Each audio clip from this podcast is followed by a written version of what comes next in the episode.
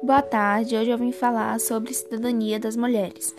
As mulheres têm ocupado espaço que historicamente foram considerados como masculino, rompendo fronteiras e avançando na concretização da igualdade. Todavia, desigualdades permanecem marcando a vida das mulheres e impedindo a efetivação da cidadania feminina plena.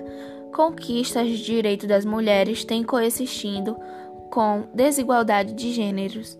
As mulheres estudam mais do que os homens, mas, mas ainda recebem salário inferiores aos masculinos.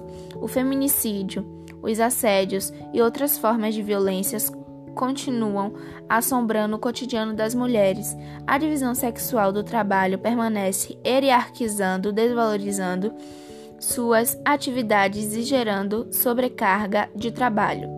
O objetivo deste texto é descobrir com os desafios para a efetivação da cidadania feminina plena, enfatizando aspectos da tradicional divisão sexual do trabalho, da educação feminina e da violência contra a mulher.